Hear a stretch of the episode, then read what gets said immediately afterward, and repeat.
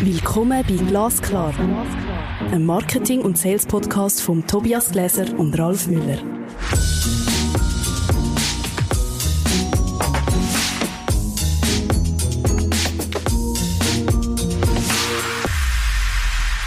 Hallo Ralf. Hallo Tobias. Willkommen zur Episode 53. Hey Marketing, gefällst du noch oder führst du schon mit der Isabel Seiler?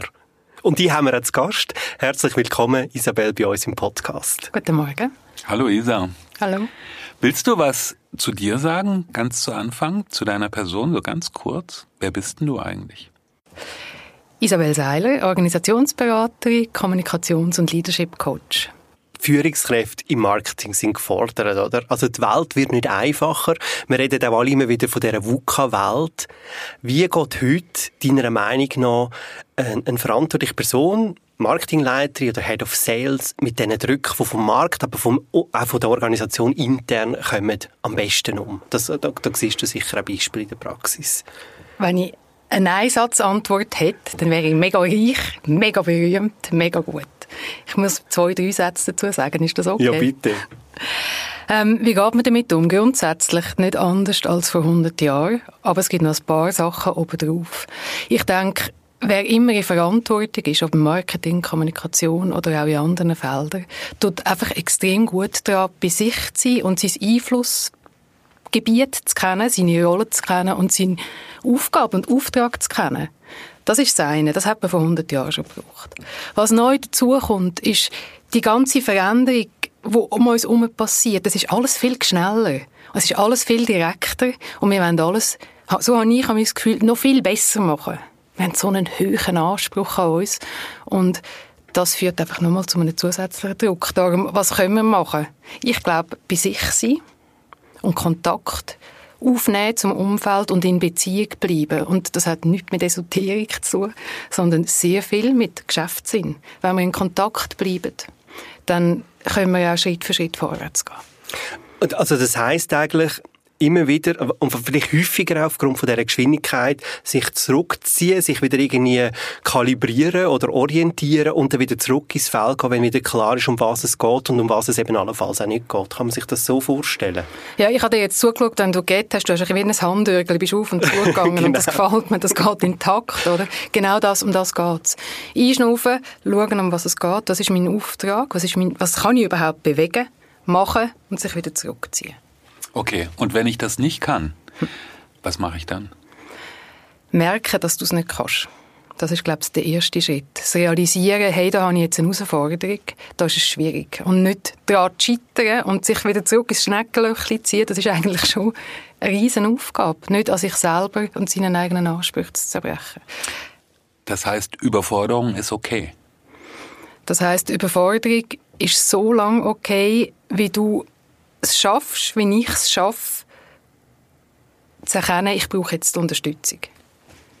Wir haben ja den Titel gewählt, gefällst du noch oder führst du schon? Mhm. Und was ich so ein bisschen gesehen und ich bin, ich bin gespannt auf deine Meinung oder deine Perspektive, Marketing und auch Sales, es geht ja immer darum, um zu gefallen. Oder? Also das heißt, man muss gegenüber der Kundin oder dem Hund eine gute Experience schaffen. Eine gute Experience heisst gefallen. Es muss süffig sein, es muss einladend sein und so weiter.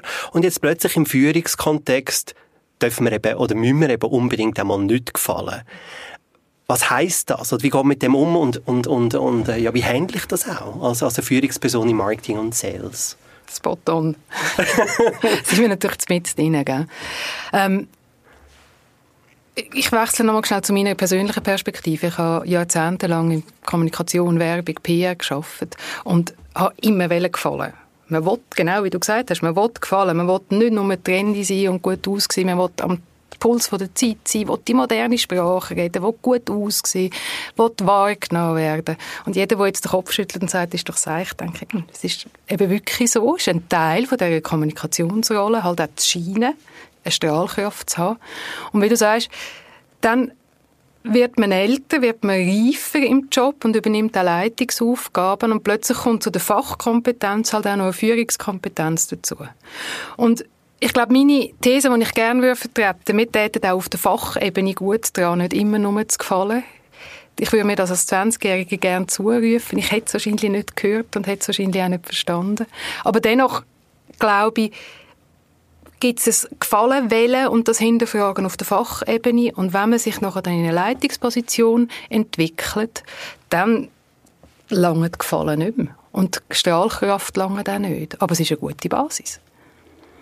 Das heißt, ähm, dieser Bereich fördern und fordern ist ein relativ relevanter Bereich. Und meiner Ansicht nach wird er immer mal wieder auch vernachlässigt, weil es natürlich auch sehr notwendig ist, sich gegenseitig zu gefallen. Man muss ja eine Bestätigung haben, um einigermaßen erfolgreich den nächsten Schritt zu gehen.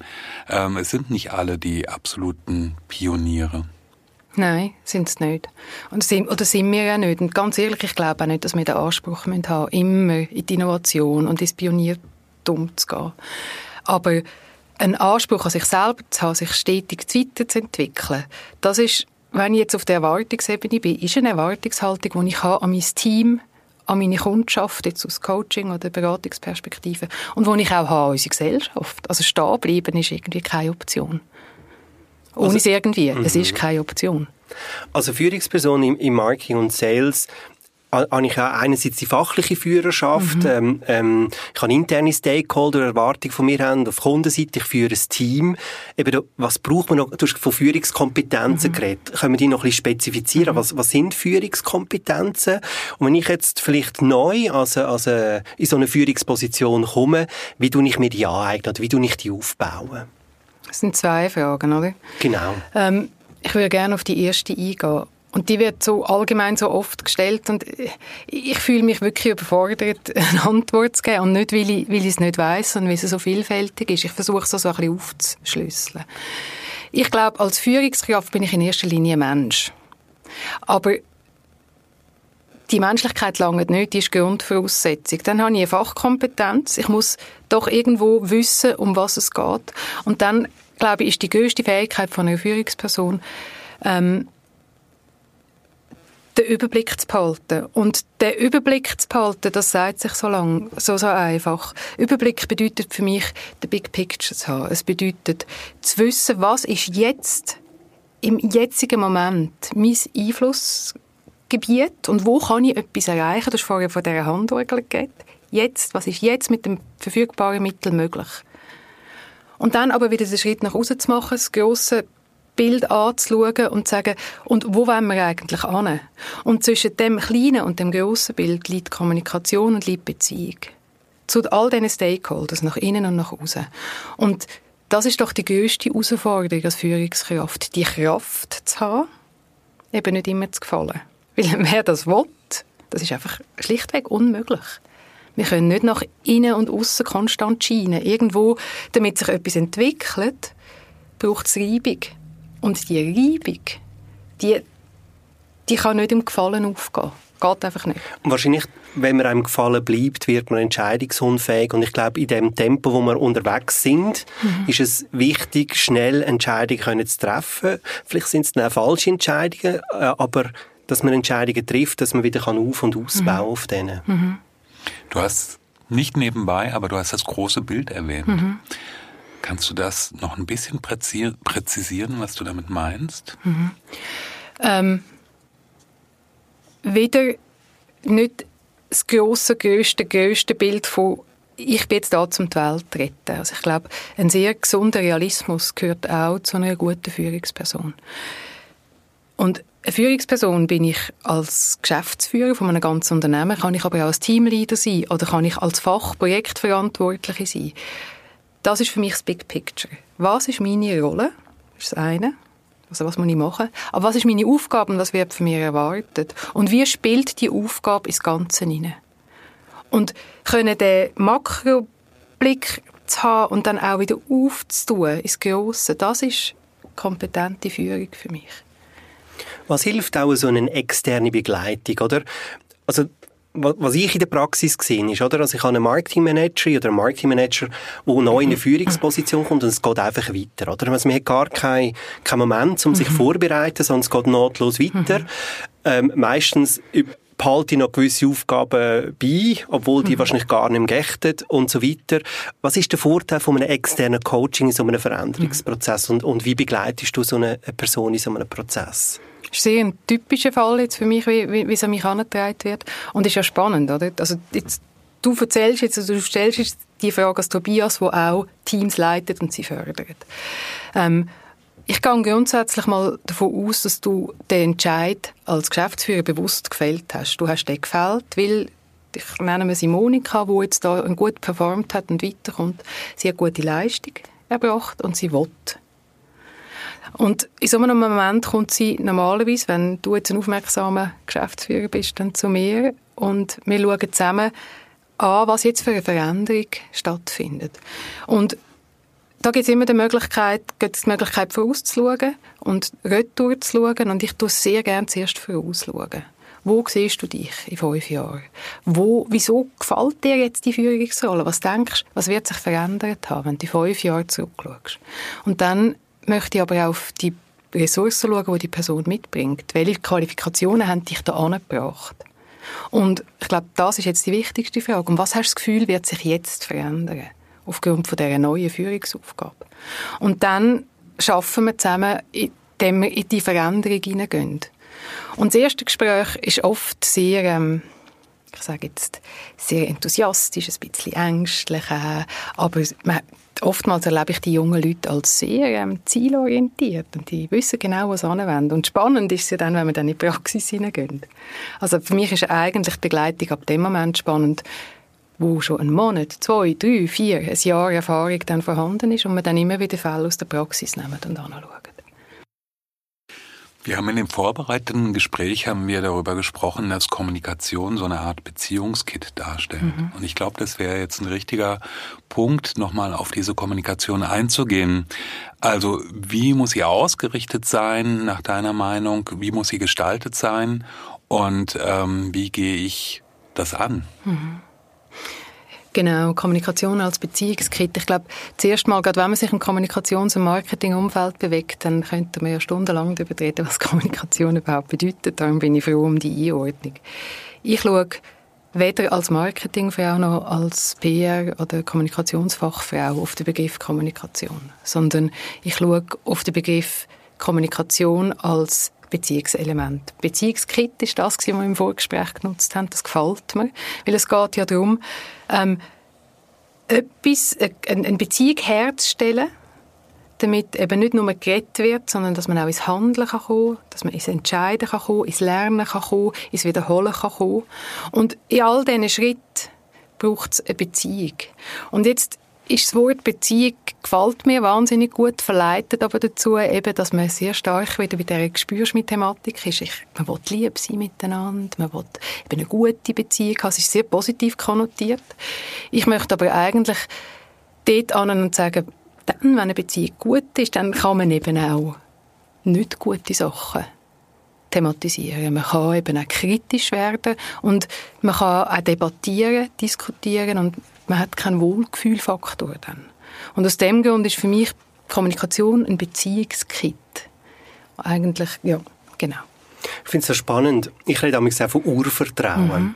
Oder also, dass man eigentlich wie eine Beziehung hat, wo man ein Grundvertrauen zueinander hat, wo, wo man eben einmal Reibung aushält, wo man auch weiss, es geht nicht um Grundsätzliches, es geht um Situatives oder es geht um einen spezifischen Aspekt, den man miteinander muss klären Wie tue ich denn das, wenn eben Kommunikation als Beziehungskit oder, mhm. oder ähm, wie tue ich das denn aufbauen? Also ich bin jetzt eben die Monika, ich komme in so eine Führungsposition, ich bin vielleicht vorher im Team gewesen, mhm. oder? Also untergleichen und übernehme jetzt so eine Führungsrolle und jetzt äh, sagen wir der Monika, so jetzt musst du mhm. kommunizieren zum Beziehungskit fördern, dass du kannst führen dann sagt sie, aha. genau. So what, das habe ich Monika, vorher schon gemacht. Genau. genau. Ich glaube, der erste Schritt, den du sagst, ist extrem wichtig. Du kommst aus einer Gruppe von deinesgleichen und kommst plötzlich in eine neue Rolle. Allein schon dieser Sprung kann extrem Angst machen. Hey, jetzt bin ich nicht mehr die, die mit euch am Abend noch in den Ausgang kann. Oder kann ich noch? Oder machen wir jetzt noch die gleichen Witz? Was ist denn jetzt? Bin ich denn jetzt besser, reifer, besser zahlt als ihr? Das macht ganz, wirft ganz viele Fragen auf. Und ich glaube, dass einer der besten Schritte ist, gerade in die Offensive zu gehen und zu sagen, hey, ich habe die Rolle nicht bekommen. Jetzt im Fall von der Monika hat sie noch nicht viel Führungsverantwortung gehabt. Sie hat noch nicht einen grossen Rucksack und sie sagt, ich freue mich auf die Aufgabe. Ich habe auch meinen Respekt davor, weil ich habe noch nicht so eine grosse Erfahrung.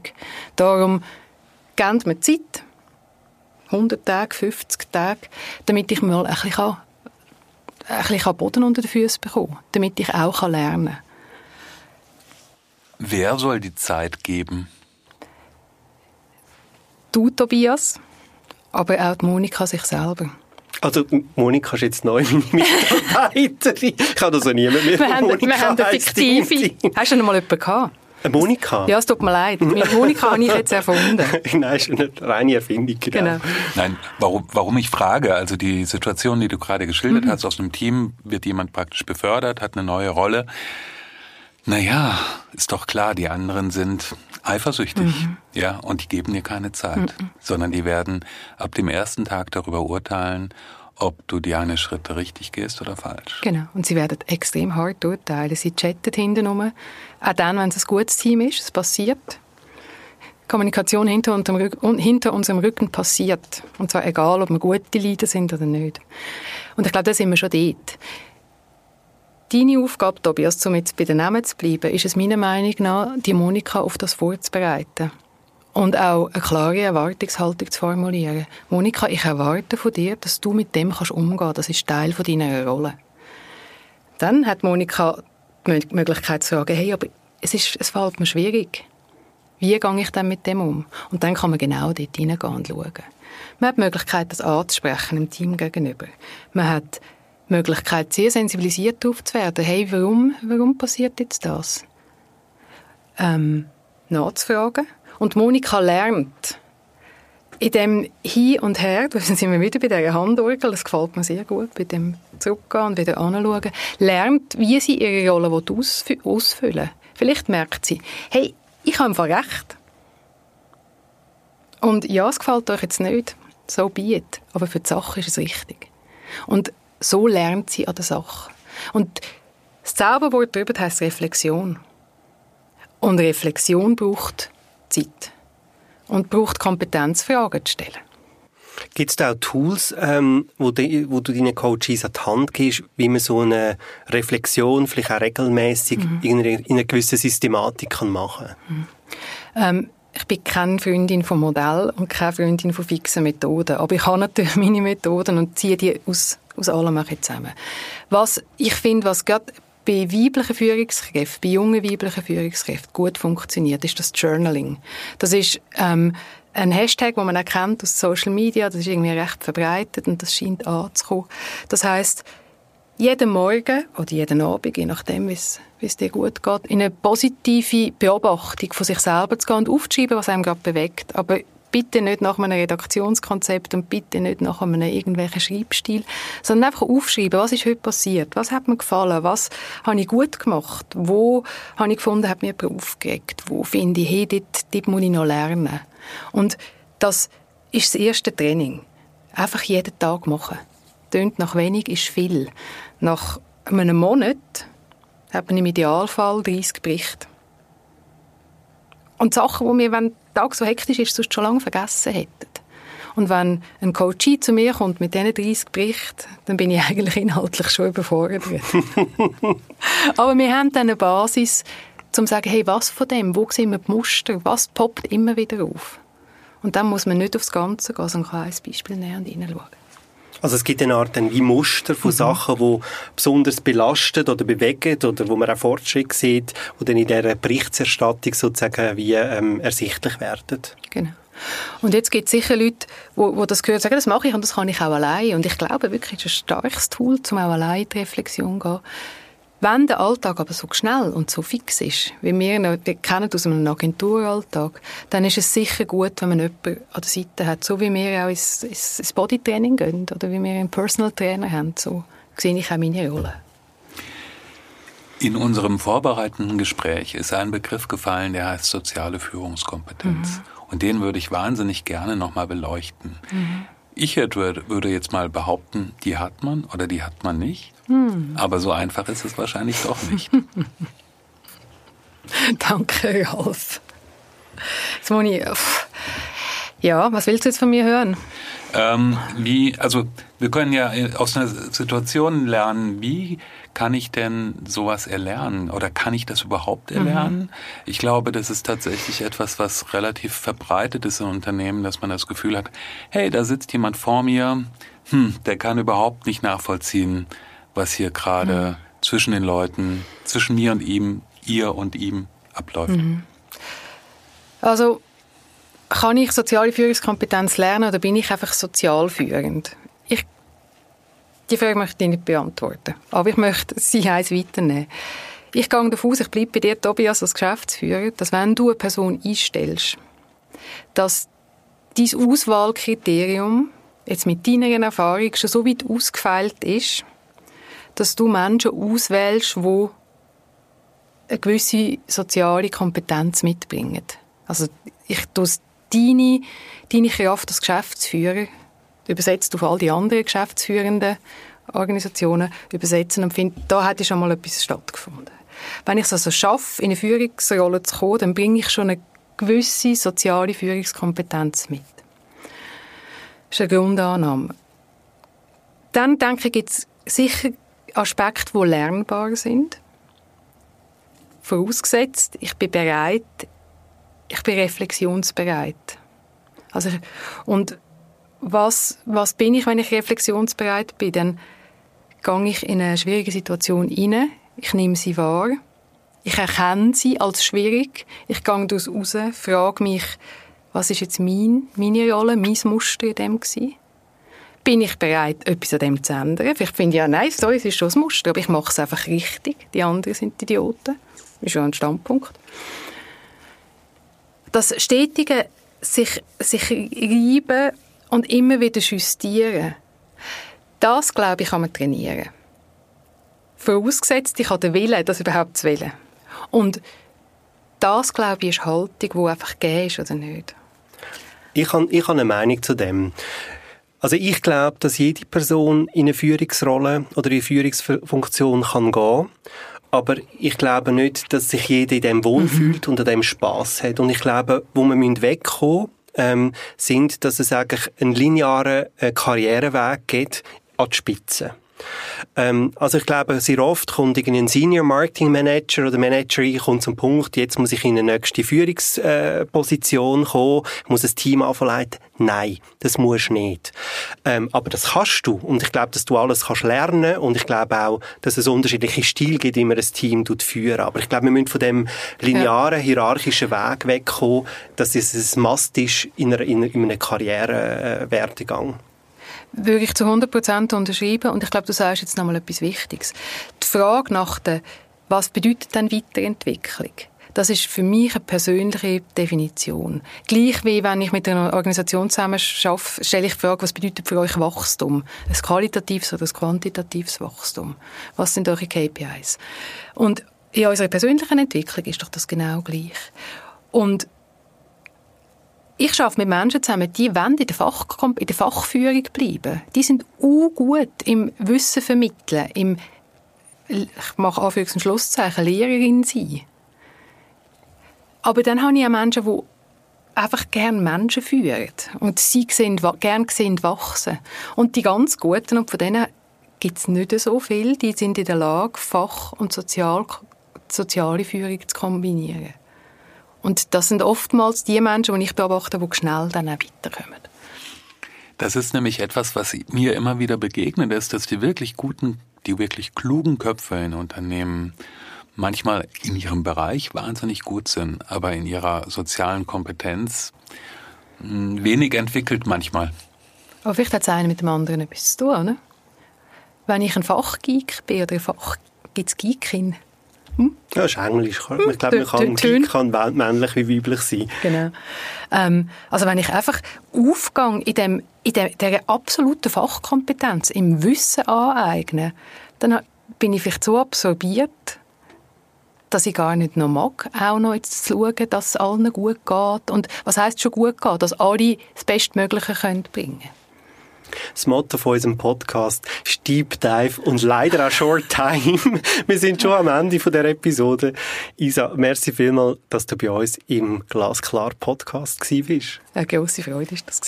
Aber wir haben Lust, noch irgendwann weiter zu vertiefen. Ich glaube, das sind auch, also wir wissen, dass das die Episoden sind, die bewegen, weil ich glaube, es gibt auch nicht so viele Podcast-Formate, die eben genau auch solche äh, Themen äh, aufgreifen im Bereich Marketing und Sales.